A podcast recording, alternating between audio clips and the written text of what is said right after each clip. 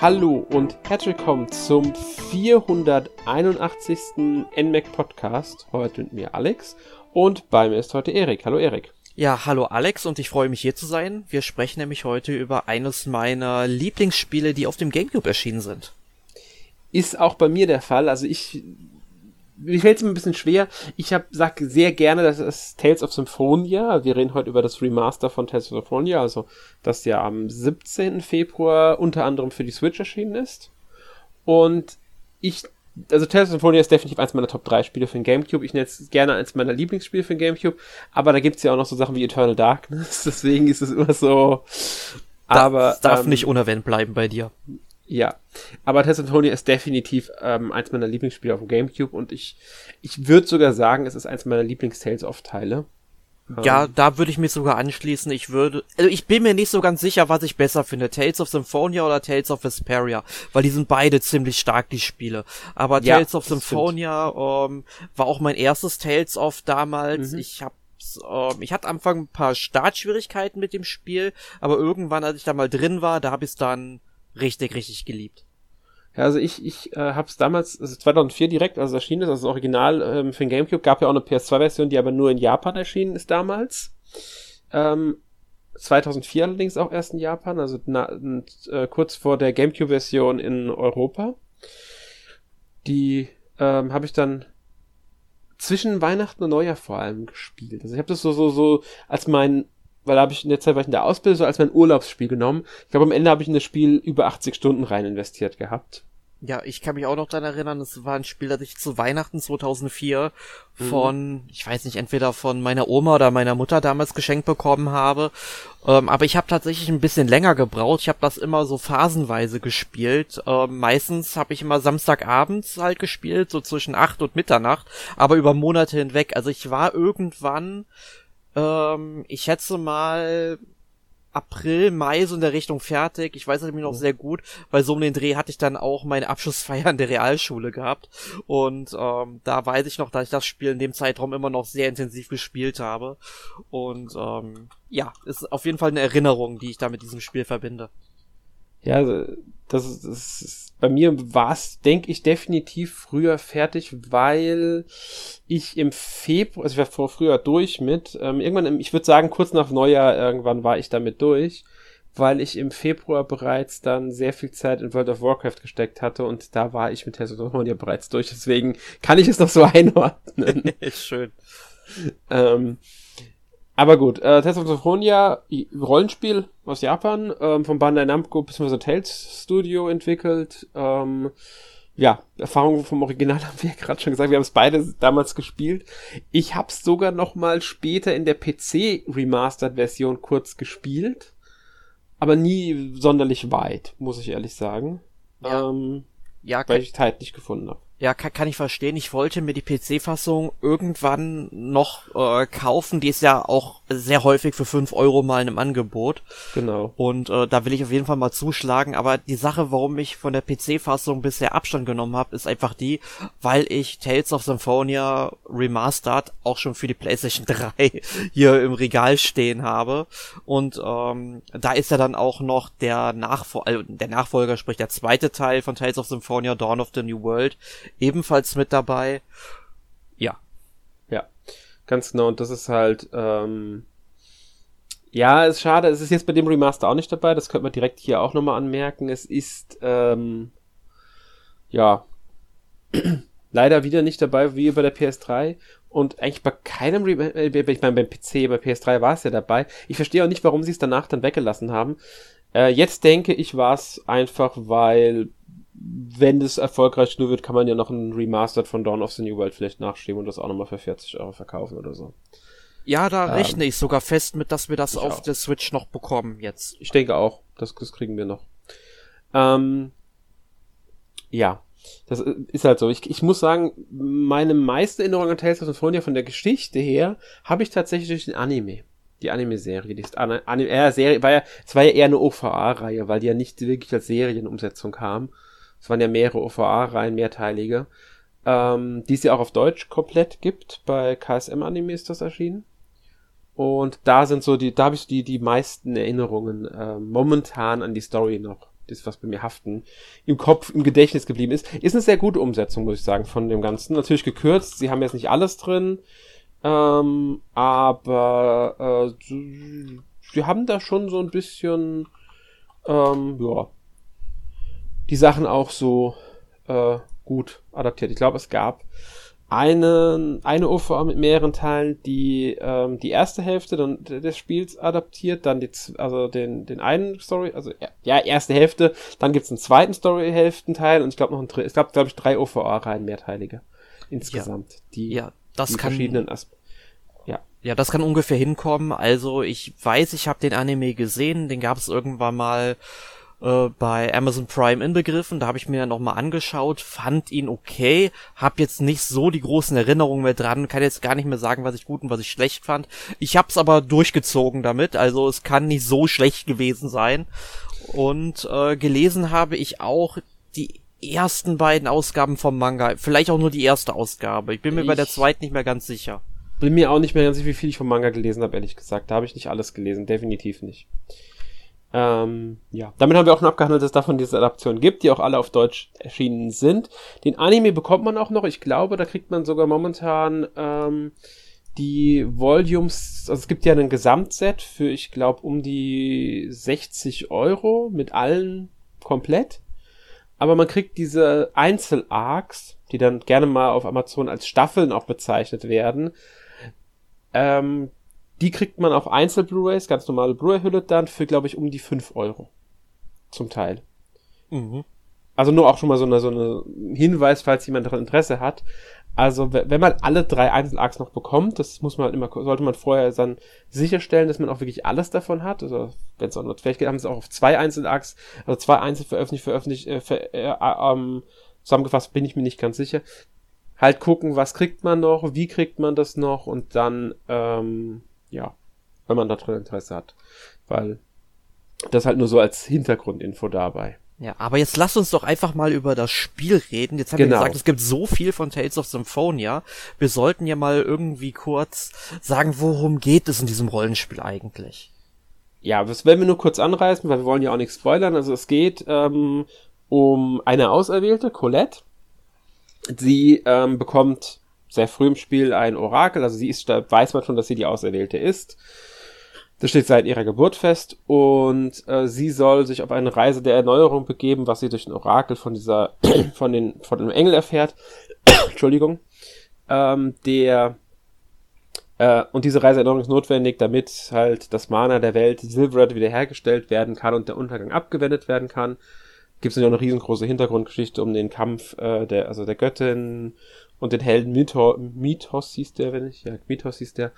Ähm, und ja, sie muss halt das erreichen, dafür muss sie verschiedene, waren es Türme nur oder waren es alles, waren es auch unter, waren es auch Tempel? Ich bin mir nicht mehr ganz sicher, ob es alles nur Türme waren. Also sie muss ja verschiedene Siegel dafür. Genau. Ähm, also es, es war ja. ein Tempel. Genau, war ein Tempel, okay. Also sie muss zu vielen verschiedenen Siegeln reisen und dort halt äh, ihre Aufgabe vollziehen.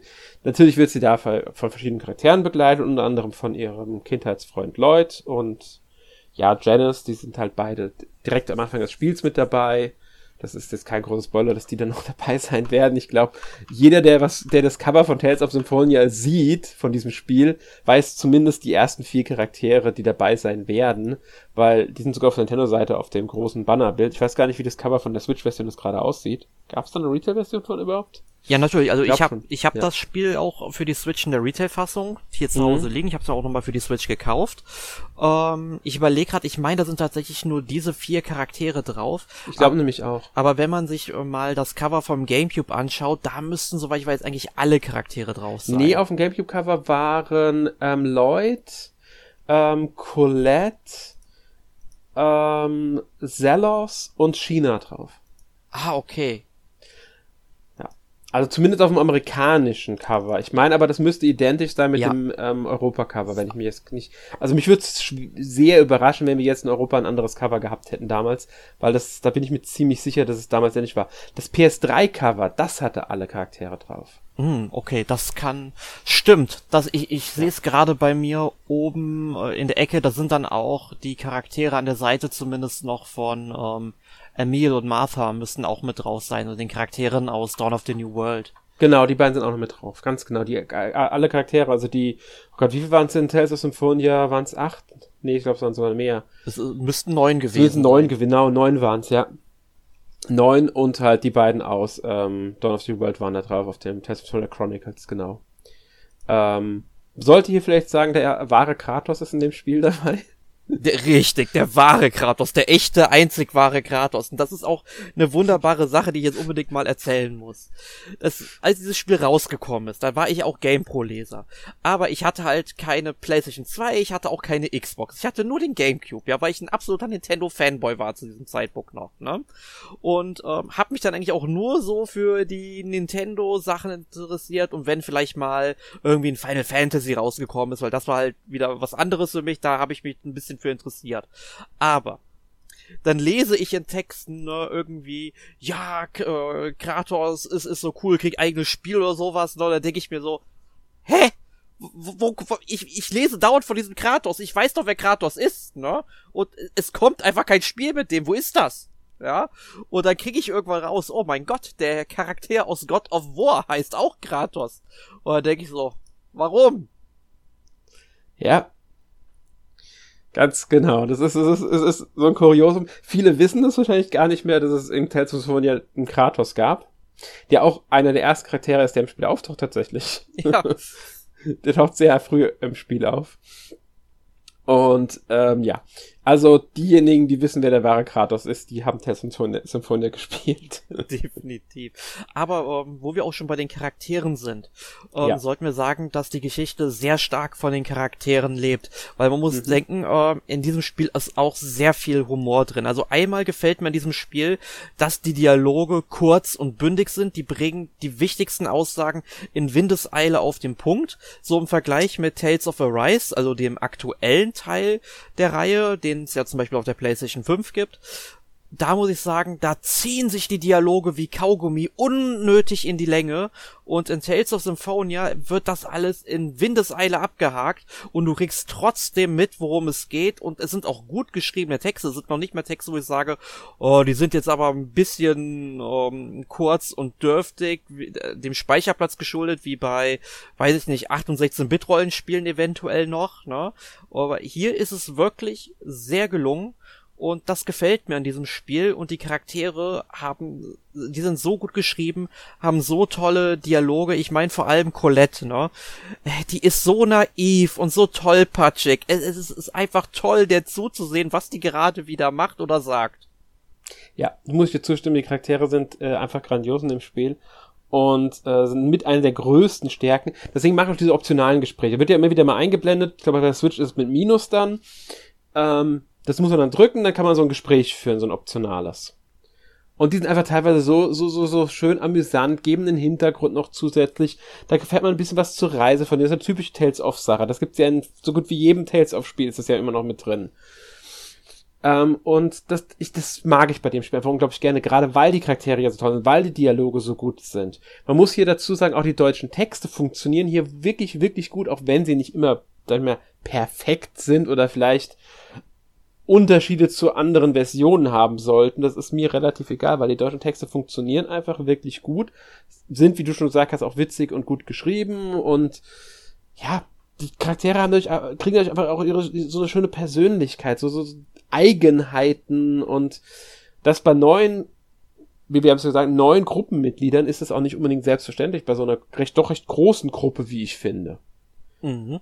Ähm, gibt ja einige Spiele, die dann deutlich kleinere haben, wobei Tales of ist eigentlich eine Reihe, die ja dann doch gerne mal auf größere Gruppen auch setzt. Ja, das stimmt. Das, also sollte man vielleicht dazu sagen, also das ist ja bei Tales of jetzt nicht, es gibt nicht jedes Spiel hat jetzt unbedingt neun, aber ähm, ja, sie haben schon gerne mal so sechs, sieben Charaktere in den Spielen drin. Was ja auch sinnvoll ist. Das ist, man muss sagen, Tales of lebt, da leben eigentlich bei allen Teilen die Geschichten auch mit von den Charakteren. Ja, und das Gute ist ja auch, also je nachdem, wen du gerade dabei hast, du kannst ja dann auch jederzeit im Menü auswählen, während deine Gruppe mit reinkommt. Das ist jetzt also nicht äh, storytechnisch festgesetzt. Klar, manchmal sind Charaktere gerade nicht verfügbar, weil die in der Story jetzt irgendwie eingebunden sind, an anderer Stelle gebraucht werden. Aber du kannst dann jedes Mitglied, was jetzt gerade mit dir rumläuft, dann einfach sagen, okay, du wechselst jetzt die Charakter, äh, die, die Colette zum Beispiel, wechselst du dann mit China aus, weil du da Bock hast, oder du holst später Presea rein und tust dafür Genus raus. Du kannst ja deine Gruppe zusammensetzen, wie du willst. Ich meine, die sind zwar alle recht schlagkräftig, die Charaktere. Manche können natürlich mit Magie besser umgehen. Ähm, aber trotzdem, ähm, jeder Charakter hat irgendwie seine eigenen Fähigkeiten und eigene Stärken und Schwächen und das ist richtig gut. Also nicht nur wirklich, wie die Charaktere geschrieben sind, sondern auch wie sie dann im Gameplay funktionieren und das mag ich an diesem Spiel. Ja, das stimmt, das ist, das ist wirklich gut umgesetzt und wenn du schon das Gameplay ansprichst und auch damit das Kampfsystem ist ja wie Tales of typisch Action basiert. Also wir haben ja diese 3D-Arena, in der wir uns aber auf 2D-Ebene bewegen. Das, ähm, ja, spätere Teile haben ja darauf au äh, aufgebaut. Also ich glaube sogar Tales of Asperia ist noch sehr ähnlich in den Kämpfen, wenn ich das in Erinnerung habe. Also im Grundprinzip jetzt.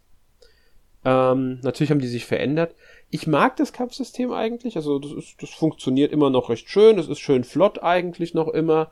Ähm, man kann halt normale Attack einfach per Tasten ausüben, hat seine Kombos, also mit, mit ähm, seine Fähigkeiten, die man halt dann auch mit Richtungstaste bestimmt und so weiter. Auch schön, man kann halt einstellen, ob man komplett manuell kämpfen will, ob man halbautomatisch kämpfen will oder ob man automatisch kämpfen will. Automatisch ist halt praktisch, wenn man leveln will, dann läuft man einfach rum und lässt die Charaktere von sich aus kämpfen. ja. Das, das ist ganz praktisch, finde ich. Besonders wenn man eh in einer Region ist, in der es nur schwache, also Gegner gibt, bei denen man weiß, das schafft die KI, dann kann man das einfach machen. Warum auch nicht? Und sowas mag ich eigentlich immer ganz gerne. Und ähm, ja, ich, also ich, ich mag, wie gesagt, das Kampfsystem. Es ist jetzt ja heutzutage nichts Besonderes mehr, würde ich sagen weil man einfach Vergleichbares kennt aus anderen Spielen. Aber damals war es für mich schon was Neues, das mal zu erleben, so ein Kampfsystem. Ja, definitiv für mich auch. Man muss jetzt so natürlich jetzt sagen, Tales of Symphonia ist natürlich nicht das erste Tales auf der Reihe. Die Kampfsysteme haben vorher auch schon ähm, so funktioniert, also so in der Art mhm. natürlich immer auf die Technik der jeweiligen Konsolen angepasst, aber es war eben das erste Tales of, was hier in Europa offiziell erschienen ist und ähm, entsprechend war es für uns auch was Neues und ich fand das eigentlich sogar ziemlich cool, weil ich kannte vorher ähm, weitgehend ähm, ja nur die, ähm, sag ich mal so, so rundenbasierte Rollenspiele halt, ne? Und das war halt so mein erstes richtiges, ja, Action-Kampfsystem in einem Spiel. Und das hat mich schon in gewisser Weise beeindruckt. Aber das war auch so etwas, was mich am Anfang nicht so ganz mit dem Spiel hat warm werden lassen. Denn am Anfang, wenn du es zum ersten Mal spielst und wenn du kein anderes Tales of kennst, dann fühlt sich dieses Spiel so ein bisschen clunky an. Aber je mehr du spielst, je mehr du in dieses Kampfsystem reinkommst und die Mechaniken verstehst, die dahinter sind, ne, also dann auch wirklich im richtigen Moment blockst, um halt weniger Schaden zu nehmen oder dann natürlich drauf zu hauen mit äh, den Waffen, um halt Schaden auszurichten, um damit dann eben deine Magiepunkte wieder aufzufüllen. Das ist ja auch sowas, was es bis dahin für mich so nicht gab, ne, damit du dann halt dann deine Spezialfähigkeiten wieder raushauen kannst. Also es war schon ziemlich cool. Mhm, definitiv. Und wie gesagt, es funktioniert heute immer noch äh, super, meiner Meinung nach. Ähm, ja. Dasselbe gilt meiner Meinung nach, also wie ich finde, auch fürs komplett restliche Gameplay. Also man hat dieses ganz klassische, man hat eine Oberwelt, man betritt Städte, da kann man mit Charakteren interagieren, ähm, einkaufen, neue Ausrüstung kriegt man natürlich auch man, man kann, ich glaube, äh, ja, man kann Schatzkisten irgendwie entdecken, man kann natürlich Dungeons, hat man etliche Bo Bosskämpfe und so weiter. Im Endeffekt erfüllt das Spiel in vielen Punkten den ganz normalen Genre-Standard. Aber halt auf wirklich hohem Niveau. Ja, definitiv. Ich meine, du hast ja dann auch in den Dungeons hin und wieder auch mal so kleinere Rätsel. Die mhm. sind jetzt auch nichts Besonderes, aber sie lockern einfach mal den Spielfluss auf, weil sonst ja. läufst du einfach nur, äh, triffst auf sichtbare Gegner, das ist ja auch wichtig. Es sind ja also keine Zufallskämpfe, sondern du kannst Gegnern rein theoretisch auch aus dem Weg gehen. Manche sind natürlich ein bisschen schneller und jagen dich und kriegen dich dann noch ein, ne? Also du kannst jetzt nicht so komplett durchlaufen, wäre ja auch total bescheuert, weil du musst ja auch stärker werden, um dann auch gegen die Bosskämpfe, die du halt absolut nicht aus dem Weg gehen kannst, damit du die äh, schaffen kannst. Ne? Aber ansonsten, du hast es schon wirklich gesagt, auf einem sehr hohen Niveau. Die Städte sind schön gestaltet, mhm. die Oberwelt ist auch schön, wobei man halt sagen muss, dass auf der Oberwelt ich jetzt wieder festgestellt habe, dass die Kameraperspektive in diesem Spiel nicht die allerbeste ist und teilweise am Anfang auch verwirrend sein kann. Ja, das stimmt. Die Kamera könnte hier besser sein. Das hätten sie auch für Stream Master vielleicht ein bisschen verbessern können. Aber ich sag mal, man kann sich mit arrangieren, wenn man sich dran gewöhnt ja. hat. Eben. Ja. Und du bekommst ja auch später, ich möchte jetzt nicht so sehr ins Detail gehen, aber du bekommst relativ, also du bekommst eigentlich direkt am Anfang auch so eine Art Reittier und mhm. ähm, du musst dann bestimmte, ich weiß jetzt nicht, wie sie im Spiel heißen, aber sind so Obeliskenartige Objekte, die du halt finden kannst und äh, irgendwelche Steine halt und wenn du die gefunden hast, kannst du in diesem Gebiet, ähm, wo dieser Stein steht, dann halt da drauf reiten und wenn du halt reitest, siehst du dann eben quasi ein bisschen größeren Umfang. Hat allerdings auch den Nachteil, dass du auf der Oberwelt damit keine Schatztruhen findest und auch nicht die Stellen, wo ähm, optionale Gespräche freigeschaltet werden. Also es gibt ja nochmal so spezielle ähm, Positionen, die werden markiert durch so einen leuchtenden Kreis und da werden dann eben spezielle Charaktergespräche halt auch nochmal freigeschaltet, zusätzlich zu diesen Skits genannten Dialogen, die ja so auch ähm, aufpoppen, wo du dann halt nur einen Knopf drücken musst, um sie zu aktivieren. Mhm. Das siehst du dann halt nicht mehr und später gibt es dann natürlich auch noch eine, eine weitere Möglichkeit, da möchte ich jetzt überhaupt nicht so viel verraten, aber da sieht man halt auch nochmal ein bisschen mehr von der Spielwelt und da kann man sich glaube ich auch ein bisschen besser orientieren mit. Genau, und ähm, ja, das ist halt alles, also dieses Reiten ist halt, damit man schneller wohin kommt und so. Es ist halt alles einfach toll umgesetzt. Also wer japanische Rollenspiele mag, ich denke, da kann man sich, kann man Testimonial in der Hinsicht einfach empfehlen. Ähm, sofern man kein Problem damit hat, dass man ein Gamecube-Spiel spielt. Weil man muss hier einfach sagen, man merkt dem Spiel schon an, dass es kein modernes Spiel mehr ist. Genau, also man muss da jetzt so natürlich sagen, wir haben jetzt, ich glaube sogar erstmals in der Remastered-Version, die jetzt für die Switch und die PlayStation 4 erschienen ist, auch richtiges 1080p, also Full HD, weil bei der PS3 waren es ja noch 720p. Genau, und ich weiß nicht, was auf dem PC ehrlich gesagt war, ähm, aber ich glaube, die basiert einfach nur auf der PS3-Version. Ja, aber da würde es mich nicht wundern, wenn irgendeiner schon eine Mod geschrieben hat, um die Auflösung ja. zu erhöhen ich bin mir ehrlich gesagt nicht mehr sicher. Es kann gut sein, dass da auch eine höhere gibt, aber so 100% äh, weiß ich es jetzt gerade nicht mehr aus dem Kopf. Ja. Was die PC-Auflösung war, die maximale. Ich bin mir auch nicht sicher, ob Bandai Namco da vielleicht jetzt ein Update gebracht hat mit der höheren Auflösung. Das kann natürlich das sein. Könnte sehr gut sein sogar, ja. Ja, aber jetzt sind wir ja schon bei den technischen Sachen. Sollten hm. wir also auch mal über die Umsetzung des Remasters sprechen. Ja, und das ist, glaube ich, der große Knackpunkt bei dieser Version, Alex. Ja, das ist leider der, der riesengroße Knackpunkt. Ähm, fangen wir einfach mit der Bildrate an. Auf dem GameCube hatten wir, und das war für damals halt natürlich was Besonderes, 60 Bilder pro Sekunde. Ja.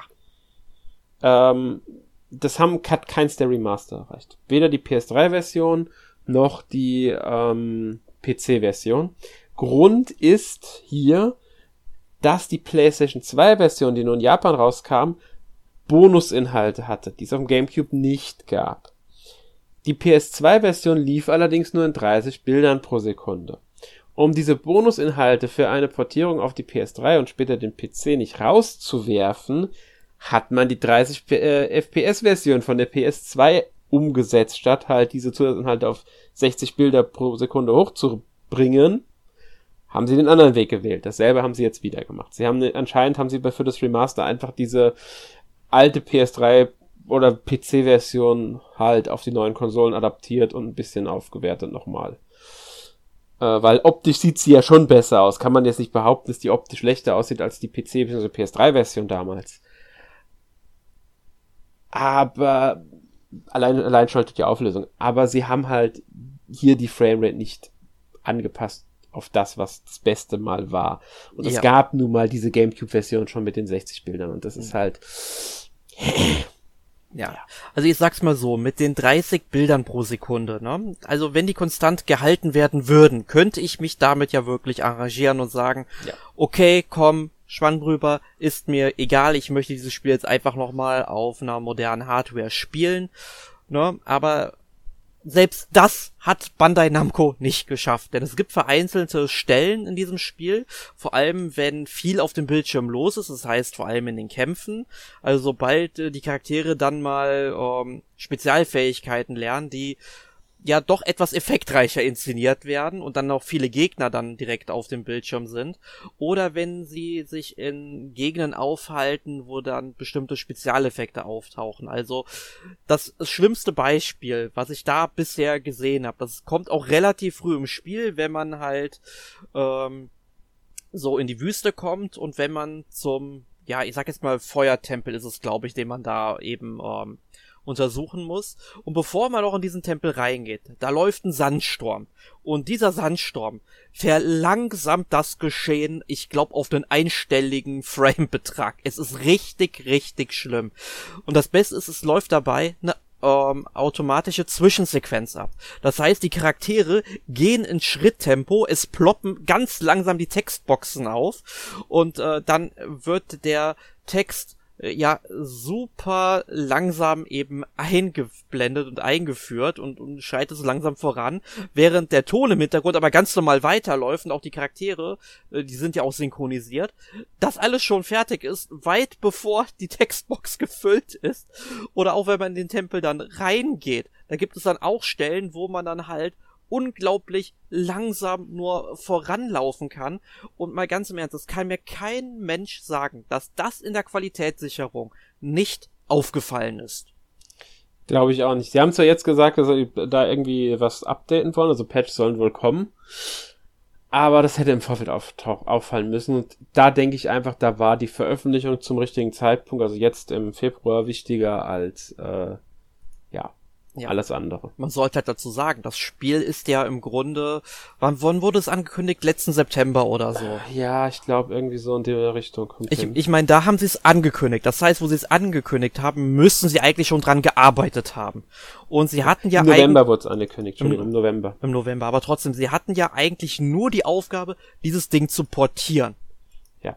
Ne, und ähm, jetzt dann so im Nachhinein, ähm, zu kommen. Ja gut, ähm, ja, sie haben sich ja entschuldigt auch so, dass sie an einem Patch arbeiten. Ich meine, das ist schon mal gut, ist die richtige Richtung. Ich bin nur froh, dass sie nicht gesagt haben, wie äh, Rockstar, ja, wir lieben unsere Spiele ja sehr, wir wollen natürlich das bestmögliche Erlebnis jetzt noch äh, bieten. Also dann, wenn sie das noch gebracht hätten, dann hätten sie sich lächerlich gemacht. Mhm. Definitiv, ja. Es ist halt, ja, es ist halt, ich verstehe sowas einfach nicht. Dazu kommt ja noch, dass die, dass die Ladezeiten auch noch so lang ausfallen. Ja, also ich sag's Teilweise. mal so, ähm, wenn du ein Gebiet wechselst, ne? Ja. Äh, ich sag mal so, das kann ich akzeptieren, wenn man ich einfach auch. mal so zwei Sekunden braucht, damit irgendwie, keine Ahnung, jetzt die Stadt geladen wird, wenn man gerade in einem Haus drin war. Vollkommen okay, aber wenn du auf der Oberwelt bist und nach jedem Kampf sieben Sekunden, ich hab mitgezählt, sieben Sekunden Ladezeit hast, nach, nach jedem Kampf, um die Weltkarte wieder zu laden, ey, das ist erbärmlich. Das ist wirklich erbärmlich und das nervt auch. Vor allem, es ist halt ein Spiel, wo du ja auch gerne mal ein bisschen grinden möchtest. Ja, ganz genau. Und da sage ich dazu, auf dem Gamecube wäre ich das vollkommen in Da kannten wir es eben nicht anders. Da hätten uns sieben Sekunden wahrscheinlich gefreut. Wahrscheinlich dauert es auf dem Gamecube länger als sieben Sekunden oh, das hätte ich ja, das hätten wir gerne mal, hätte ich mal irgendwie überprüfen sollen vorher. Ja, ich auch, aber da denkt man halt nicht unbedingt dran. Aber es ist halt jetzt schon ziemlich hart, dass du da wirklich diese, diese langen und häufigen Ladezeiten hast. Das sollte nicht sein. Nee, auf keinen Fall. Also man muss ja auch wirklich sagen, wenn du in den Dungeons selbst drin bist, ne? Oder halt in einem Gebiet, wo Monster rumlaufen, wenn da der Kampf vorbei ist, ey, innerhalb von und, unter einer Sekunde wird das Gebiet wieder geladen. Da geht es ja mhm. anscheinend ja doch. Ne? Ja, das ist irgendwie ist da bei der Programmierung was nicht ganz richtig. Könnte mir vorstellen, dass es auch an der Originalprogrammierung liegt, dass halt einfach zu viele Daten für die Oberwelt geladen werden müssen, weil das im Spiel so vorgesehen ist und so weiter und so fort. Hätte man im Remaster aber bearbeiten müssen einfach. Das ist einfach so. Das, das sowas, genau, gerade sowas muss dann in einem für einen Remaster ausgebessert werden, wenn das die Originalversion vorgibt. Ja. Auch die Grafik, muss man ja leider sagen, ist nicht ganz so sauber, wie man es sich wünschen würde. Ähm, ja, Die, die, ja, die, bisschen verwaschen, aber äh, genau. tatsächlich genau. hatte ich, sage ich mal, die GameCube-Version recht positiv in Erinnerung. Wenn man die sich jetzt aber mal vergleicht, dann sieht man schon, dass das Remaster da ordentlich noch was rausgeholt hat, vor allem was die Charaktermodelle hat tatsächlich. Keine angeht. Frage, die sind wesentlich äh, schicker, aber wenn man sich zum Beispiel die Promo-Bilder von dem Spiel anguckt, also die offiziellen Screenshots, und das dann mit dem Spiel selbst vergleicht, passt das nicht immer. Mhm. Die Bilder, die Screenshots, die Bandai Namco veröffentlicht, sehen dann doch mal, doch mal einen Ticken hübscher aus. Könnte sich auch daran liegen, dass die PlayStation-Version vielleicht besser aussieht als die Switch-Version. Das kann ich leider nicht bezeugen, weil ich habe nur die Switch-Version jetzt gespielt. Ähm, also die noch ein bisschen schärfer ist, einfach in der ganzen Darstellung. Ich hätte mir halt für einen Remaster einfach gewünscht, dass sie da noch ein bisschen mehr polieren, weil ich habe manchmal, nicht immer, ich sag ganz bewusst manchmal, das Gefühl, dass sie ähm, einfach die Auflösung von diesen 720p der PS3-Version auf die 1080p hochgezogen haben, ohne irgendwas daran zu ändern. Das ist, als ob du ein Bild im Grunde einfach vergrößern würdest. Kriegst ja auch ein pixeligeres Bild bei raus, wenn du einfach hingehst und das Bildbearbeitungsprogramm von 720p auf 1080p erhöhst, hast du ein pixeligeres Bild. Im mhm. Normalfall. Ja. Und ich habe manchmal das Gefühl, bei dem Spiel, dass sie genau so gearbeitet haben. Nicht, wie gesagt, in manchen Szenen habe ich dieses Gefühl gehabt nur. Da hätten sie einfach man, äh, äh, ein bisschen mehr Feinschliff hätte spielen, teilweise vertragen können. Gerade gerade in der Oberwelt habe ich das oft das Gefühl, dass dieses grün, dieser grüne Boden da sehr unschön wirkt einfach. Ähm, ich muss, man muss hier wirklich sagen, das ist, das ist jetzt nicht das Schlimmste vom ganzen Spiel, aber man sollte es trotzdem erwähnt haben, dass sie hier halt vielleicht noch mal ein bisschen mehr Hand anlegen können, um das einfach sowas zu vermeiden einfach. Trotzdem sieht es gerade, wenn man es mit Gamecube vergleicht, natürlich wirklich hübsch aus. Kann man überhaupt nicht leugnen. Ähm, hätte mich aber auch gewundert, wenn es schlecht aussehen würde als die Gamecube-Version. Also das wäre peinlich gewesen. Ja, aber ich, ich glaube tatsächlich, dass die Gamecube-Version von den Farben her definitiv ein bisschen heller gewesen ist. Ja, ist sie, ist sie. Das ist sie definitiv. Das habe ich verglichen sogar, weil ich mir da dachte, hm, irgendwie, ich habe auch das Gefühl, dass das, äh, also gerade bei den Farben wirkt es jetzt auch ein bisschen, ja, ich weiß nicht, wie ich sagen soll, knalliger. Ein bisschen. Mhm. Also, also, ähm, ein Rot wirkt ein bisschen, eigentlich auch ein bisschen realistischer dadurch. Das jetzt neue. Clau äh, äh, Lloyds Jacke zum Beispiel. Die wirkt natürlich detailreicher, weil sonst, man erkennt besser die Sachen. Dieses ja nicht mehr dieses, dieses sehr Matschbrei, den man vom Gamecube hat, weil höhere Auflösung. Aber auch die Farbe wirkt halt einfach von diesem Rot wirkt. Ähm, der Kontrast ist einfach besser zu den anderen Teilen. Zu dem Silber, zu dem Braun, zu dem Schwarz und so weiter.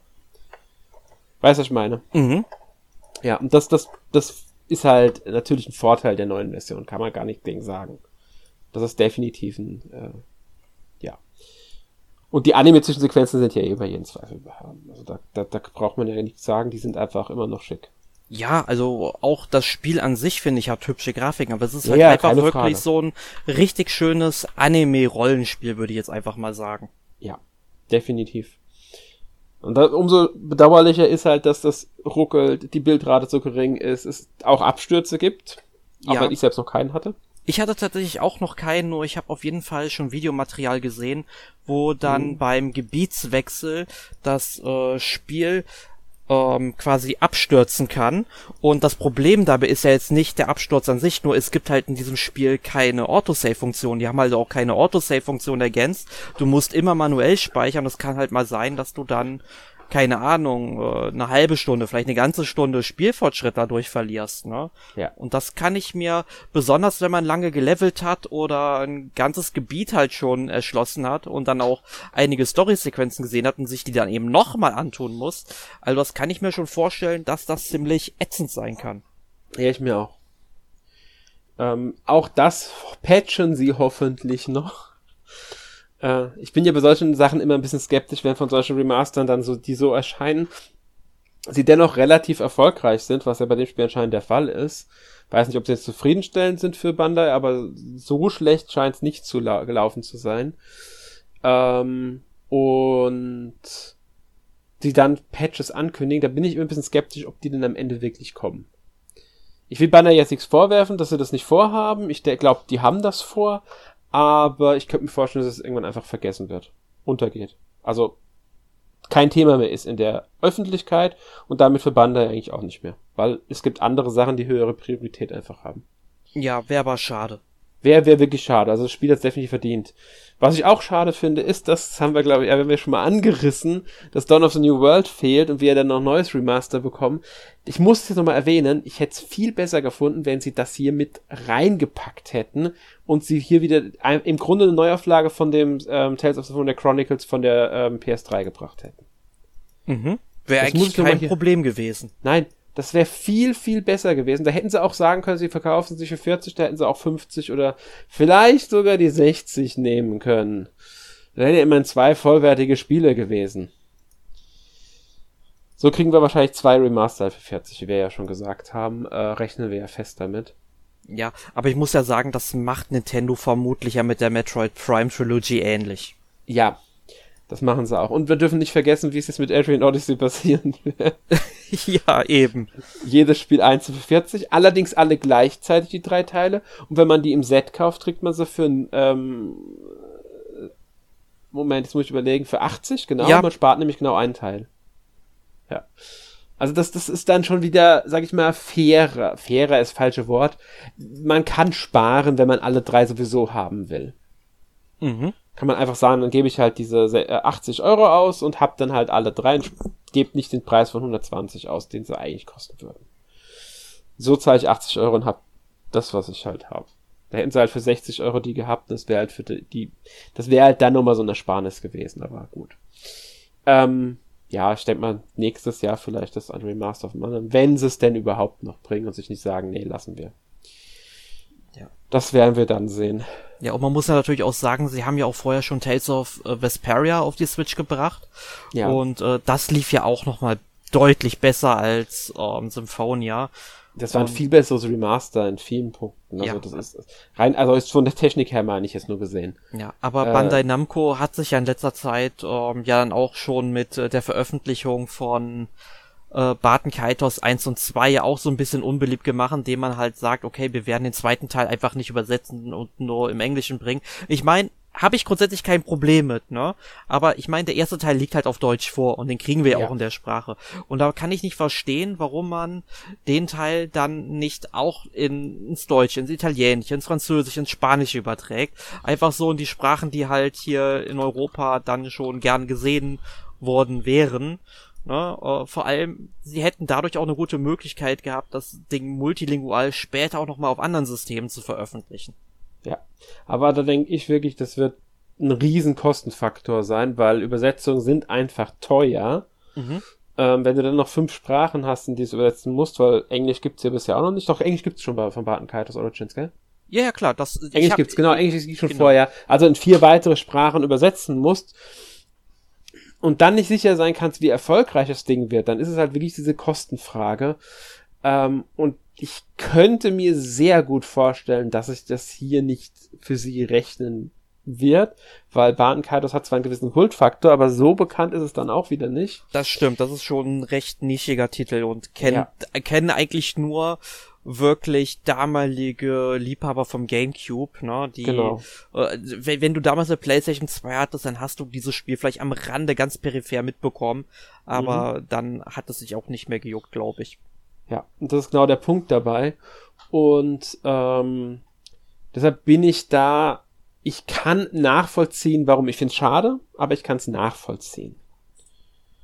Ähm, trotzdem bin ich immer dafür, dass es Übersetzungen gibt, bin ich ganz ehrlich. Also äh, ich bin immer möglichst viele Sprachen, ähm, aber ja, man kann es verstehen.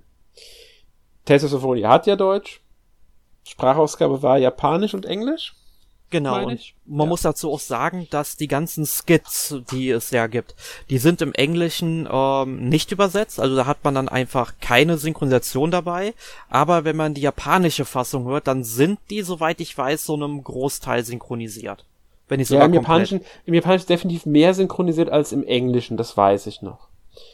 Ähm, ich weiß noch nicht, ob es nur für die Skits ist oder ob es da auch andere Sequenzen gibt, die, die, weil es gibt ja ein paar Sequenzen, die nicht vertont sind im Englischen. Ich könnte sein, dass die im Japanischen dann vertont waren.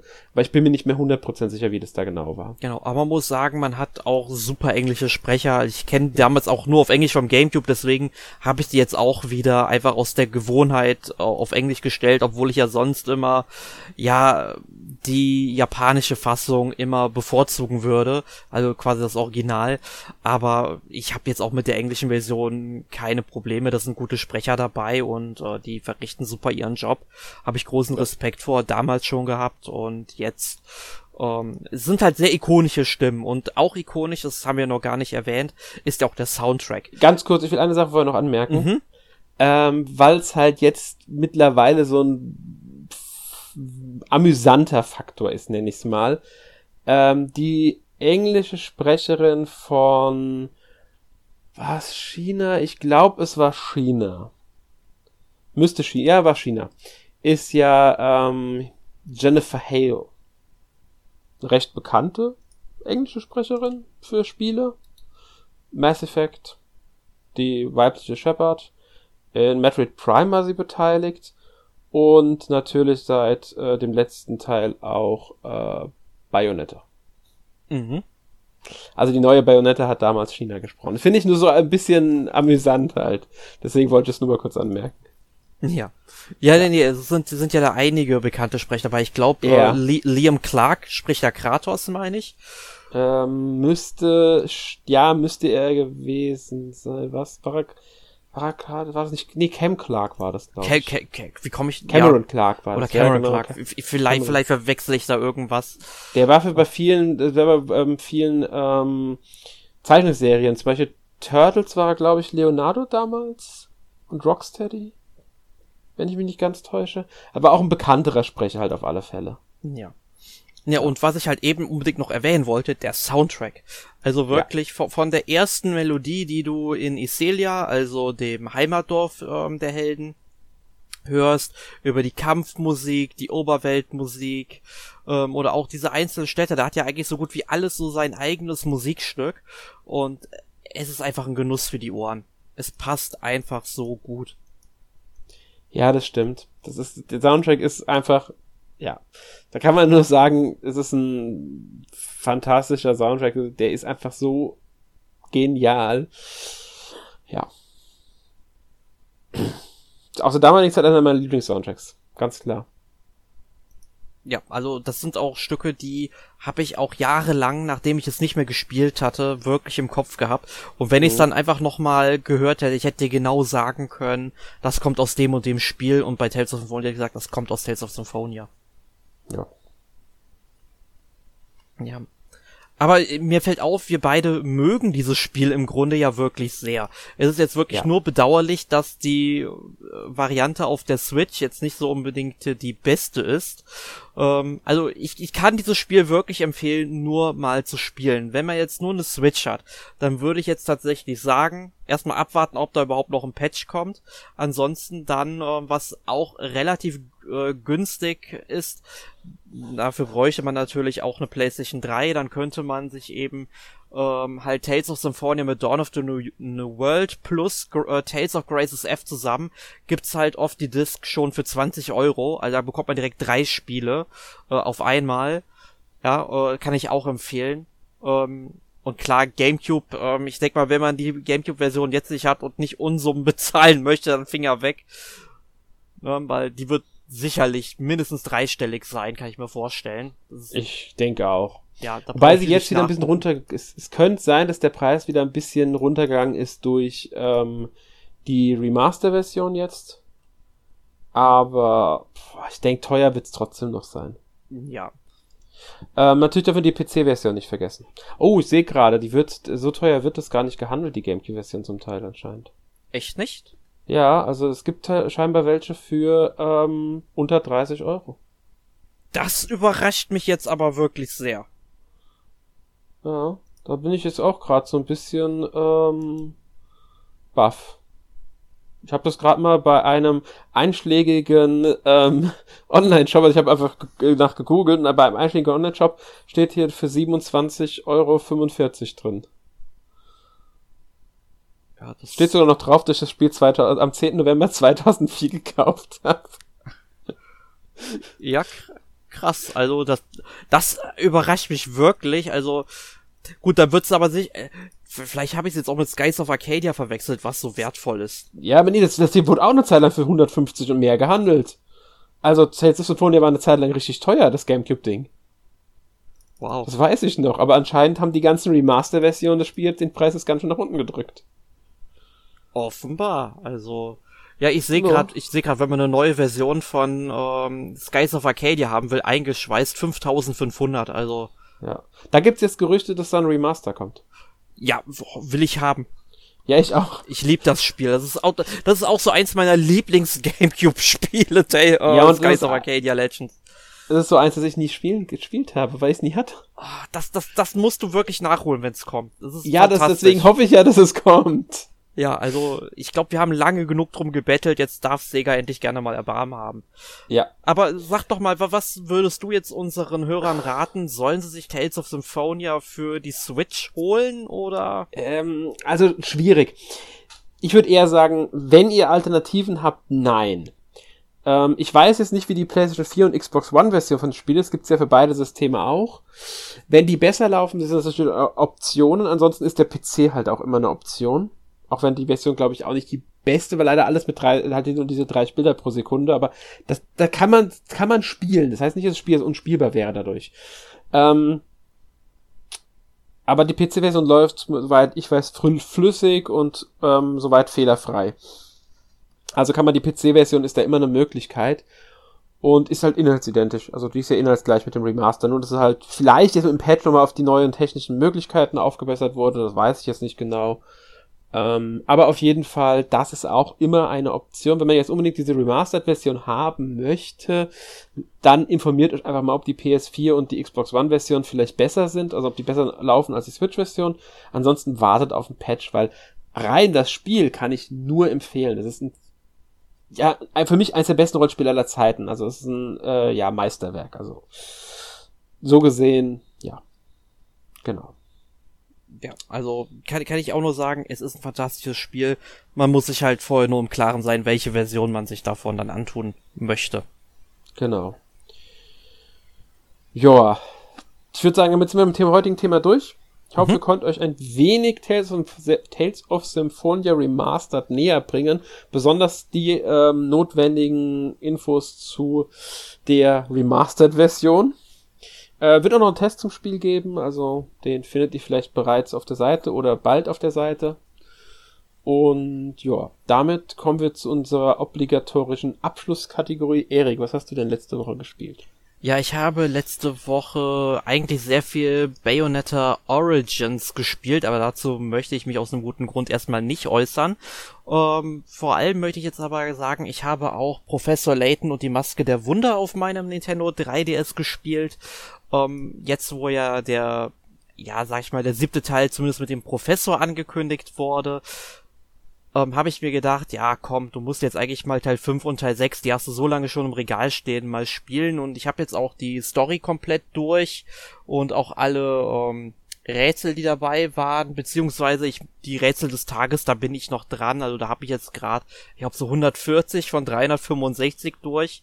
Ähm, die gehen aber auch relativ schnell, wenn man in den einzelnen Sachen gut drin ist. Aber ich muss sagen, es war halt mal wieder so ein schönes Adventure, was ich gespielt habe. Waren auch wieder angenehme Rätsel drin. Es ist jetzt nicht unbedingt mein Lieblingsteil geworden. Also, meine beste Freundin hat den fünften Teil ja immer sehr, sehr gefeiert. Leider teile ich die Meinung nicht. Also, für mich bleibt der dritte Teil immer noch am besten, aber es war jetzt kein, ähm, keine verschwendete Lebenszeit. Ich habe das Spiel trotzdem gerne gespielt, vor allem so mal ein bisschen über die Vergangenheit des Professors zu erfahren. Das fand ich schon sehr spannend und ja, von mir eigentlich eine klare Empfehlung, wenn man es mal spielen will, wenn man Adventures mag. Aber wenn man halt Professor Layton mag, dann sollte man direkt bei Teil 1 anfangen und dann das bei Teil 6 durchziehen, würde ich mal sagen. Ja, stimme ich auch voll ganz zu. Ich bin ja auch immer ein Vertreter, äh, ich sag dass man auch gerne äh, Layton's Mystery, Journey, Catriel und die das Geheimnis der Millionär. Die Verschwörung der Millionär. Verschwörung, genau. Kann man sich auch immer ähm, geben, ist zwar nicht der beste Teil, wahrscheinlich sogar der schwächste Teil, mhm. aber ich habe es gerne gespielt, ich mag die Geschichte. Ähm, rätselmäßig ist es definitiv der schwächste Teil. Es hat ein paar Rätsel, die sind jetzt wirklich nicht so toll. Ähm, aber meiner Meinung nach ist es ein, immer noch ein gutes Adventure.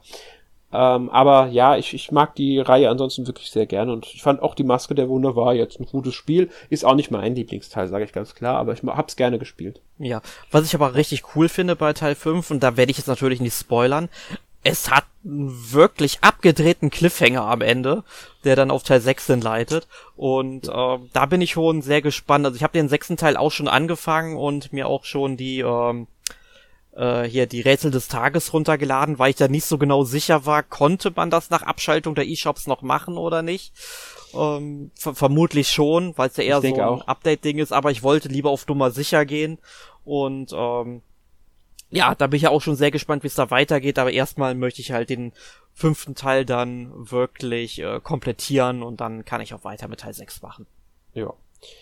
Ja, wie sieht's denn bei dir Not. aus, Alex? Was hast du gespielt? Ich habe ein bisschen mehr gespielt, als ich jetzt erzählen werde. Ich konzentriere mich aber auf eine Sache, weil äh, ich ehrlich gesagt beim Überlegen nicht so richtig wusste, was ich sonst noch erzählen sollte, außer das Tales of Symphonia, als ich die Woche ein bisschen gespielt habe. Ähm, bisschen ausführlich gespielt habe. Ähm, habe ich am vergangenen Wochenende die Diablo 4 Open Beta sehr ausführlich genutzt. Ja, und wie gefällt dir das Spiel? Überraschend gut, wenn ich ehrlich bin. Ich habe Diablo 3 nie wirklich gespielt, was ich daran liegt, dass ich das Spiel ablehne. Ich wollte es mir eigentlich immer mal kaufen, aber irgendwie habe ich es dann nie gemacht. Keine Ahnung warum. Ich, ich war PC, muss ich ehrlich sagen. Ich habe früher Diablo 1, Diablo 2 sehr viel gespielt. Ich habe die Spiele wirklich gemocht. Mittlerweile habe ich gemerkt, dass mir solche Action-Rollenspiele am PC nur noch bedingt Spaß machen. Dieses Klicken äh, mit der Maus ist nicht mehr mein Fall. Ich habe dann lieber den Controller in der Hand. Mhm. Und deswegen war dann Diablo 3 mit der Konsolenversion Veröffentlichung eigentlich für mich das Richtige, aber ich habe es dann irgendwie doch nie gekauft. Jetzt habe ich es auf der PS5 ausprobieren können. Es spielt sich super an dem Controller, muss ich ehrlich sagen. Also ich finde es ich finde es besser als am PC, bin ich ganz ehrlich. Aber ich habe auch schon PC-Spieler gehört, ähm, bei Diablo 3, die dann die ähm, PlayStation-Version ausprobiert hatten, die auch begeistert waren von der Controllersteuerung und gesagt haben, sie möchten eigentlich gar nicht mehr zur äh, Maus-Tastatursteuerung zurückwechseln. Was schon heftig ist, wenn es ein PC-Spieler sagt. Ja, ich, ich kann, ähm, kann da wirklich zustimmen. Also ich habe ja, wir haben, also wir haben ja vor, äh, vor, glaub, vor zwei Jahren einen Podcast so Diablo 2 gemacht. Ich glaube, Arne, Michael und ich waren das. Und ähm, das habe ich am PC gespielt. Einfach aus dem Grund, weil ich es halt mit Maus und Tastatur spielen wollte, weil ich es halt so gewöhnt war. Ne? Also dieses Diablo 2 Resurrection, wie hieß es, diese Neuauflage, genau. ne? Und ähm, ich muss halt tatsächlich sagen, ich habe es dann auch mal mit dem Controller ausprobiert und ich finde, dieses Spiel spielt sich mit dem Controller wesentlich geiler als mit Maus und Tastatur, weil, weil es einfach schneller läuft, finde ich, weil du musst dich einfach dann ähm, vor allem wenn du halt Fähigkeiten wechseln willst und so weiter, dann erstmal die aus einem Menü auswählen. Du, du kannst es halt direkt mit den Tasten halt und so weiter machen, also mit den Knöpfen vom Controller. Mhm. Wesentlich geiler. Es gibt nur einen Punkt, wo ich sagen würde, deshalb lehne ich das Spiel da mit äh, Controller ab und wechsle dann einfach schnell zur Maus und Tastatur und zwar beim Menü, äh, beim Inventar. Wenn du da Sachen wechseln willst, ich krieg da mit dem ähm, Controller die Krise und hab's dann aber mit Maus und Tastatur dann durch den Wechsel halt am PC super schnell immer hinbekommen und mhm. das finde ich ist halt eine coole Sache und jetzt würde mich einfach mal interessieren, du hast es ja auf einer Konsole gespielt, oder? Ja, genau. PS5. Wie, also die, die, die Diablo 4 Beta meinst du jetzt? Genau. Und ja. äh, wie funktioniert äh, das Inventar? Ist es angenehm mit dem Controller zu verwalten? Ja, also es funktioniert recht äh, eingängig, weil ähm, man muss im Grunde eigentlich nur, das ist jetzt wirklich, es sind einfach nur Kästchen nebeneinander, da gehst du drauf, drückst dann auf den Gegenstand einfach X und dann wird der Gegenstand mit dem in dem entsprechenden Slot einfach ausgetauscht. Das ist wirklich eingängig. Das Einzige ist manchmal, wenn man hochgehen will auf einen bestimmten Gegenstand, dass man mal nochmal ein Stück nach rechts drücken muss. Aber ansonsten finde ich, geht das recht ähm, simpel. Also es funktioniert, ist gut, meiner Meinung nach. Also wirklich gut. Ich habe es jetzt mit Maus natürlich nicht ausprobiert, kann ich sagen. Ich denke mir mit Maus kann sein, dass es da nochmal ein bisschen intuitiver ist, wenn es schneller geht. Aber ich finde jetzt nicht, dass es mit der, mit dem Controller schlechter oder so ist. Ist aber hier auch ein Unterschied, wie ich finde, weil Diablo 2 war nie auf den Controller ausgelegt ursprünglich, während du, ähm, das Resurrected war ja ein Remastered, mhm während du jetzt ein Spiel hast, das sie von Anfang an direkt auch für die Konsole mitentwickelt haben. Das heißt, das Augenmerk ist hier ganz anders. Die ganze Menüstrukturierung ist hier wahrscheinlich auch mit anders, dass sie hier direkt von Anfang an wussten, das muss sowohl mit Tastatur als auch mit, also mit Maustastatur als auch mit Controller funktionieren. Und das kann natürlich dazu führen, dass das Ganze nochmal ein bisschen besser in der Entwicklung direkt angepasst werden konnte, berücksichtigt werden konnte einfach. Ähm, von daher ja. Also ich hatte keine Probleme damit, mich in dem Menü zurechtzufinden. Ich habe auch nie irgendwie jetzt, ja, dadurch mich eingeschränkt gefühlt oder so. Ja, wann, wann kommt es raus? Sechster, Sechster oder so? Ja, irgendwann Anfang Juni, genau. Ähm, ja, mir hat's, mir hat's wie gesagt sehr, sehr gut gefallen. Ich habe ähm, es sehr intensiv gesuchtet an dem Wochenende jetzt. Äh, ich ich habe, glaube ich, fast 30 Stunden oder so gespielt in der Beta. Mit ähm, mehreren Charakteren allerdings auch, weil ich auch mal mehrere Klassen ausprobieren wollte. Aber außer Druide habe ich alle ausprobiert, die Klassen. Vor allem Barbar, mit, äh, da habe ich am meisten gespielt. Hab aber auch, ähm, ja, die anderen Klassen probiert, außer wie gesagt Druide, da bin ich dann nicht mehr zugekommen. Und ich habe nicht alles gesehen, was in der Beta ist, bin ich ganz ehrlich. Habe ich nicht in Anspruch gehabt, weil die werden ja wieder gelöscht, auch die Charaktere. Man muss dann sowieso wieder neu anfangen, wenn man das Spiel holt. Eben, da lohnt es sich ja direkt mal mehrere Charaktere auszuprobieren. Dann weißt du, okay, welche Klasse liegt dir am meisten. Und dann fängst du ja vermutlich dann auch, wenn das Spiel rauskommt, mit der dann vermutlich an, würde ich mal sagen. Ganz genau, so wird es dann sein. Also ob ich dann direkt spielen werde, weiß ich noch nicht, weil äh, die Standardversion kostet 80 Euro. Ja. Und diese 80 Euro Preise auf Standardversion, die fallen mir mittlerweile schon ein bisschen schwer, bin ich ganz ehrlich. Mhm. Ähm, aber ich werde es irgendwann definitiv mir holen, weil ich da einfach Bock drauf habe. Ich finde auch den Story-Anfang bisher sehr interessant. Also das ist, das reizt mich. Das, ich bin da, habe da Interesse dran zu erfahren, wie es weitergeht.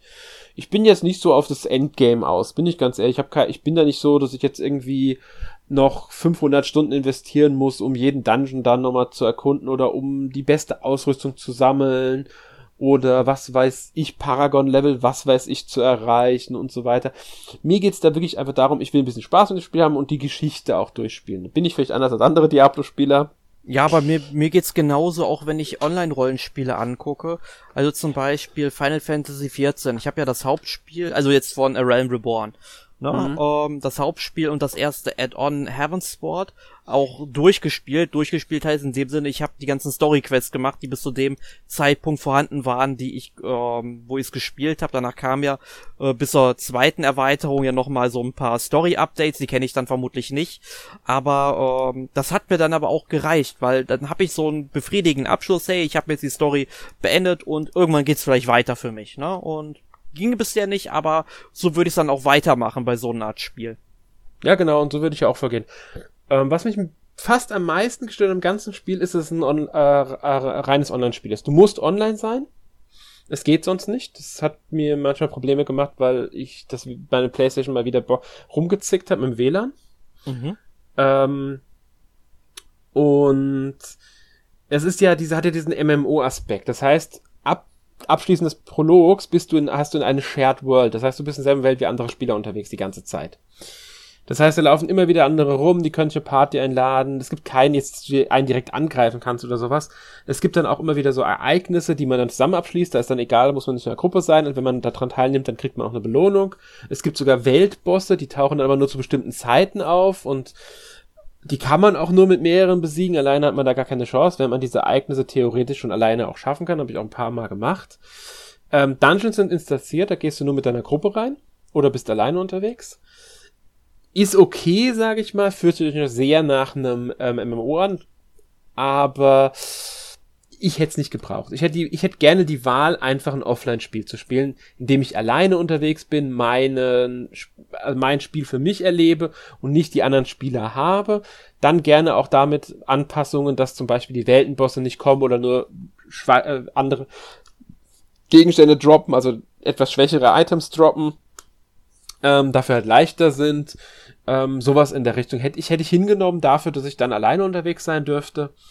Ähm, auch aus dem Aspekt heraus ist einfach, wenn ich mal wieder Internetprobleme habe, dann würde ich schon gerne trotzdem das Spiel spielen können, was halt nicht der Fall ist, weil es muss eine Online-Verbindung da sein. Und äh, noch ist Glasfaserausbau nicht durch, also bei uns. Deswegen dauert äh, das noch, bis ich hoffentlich ein stabileres Internet habe.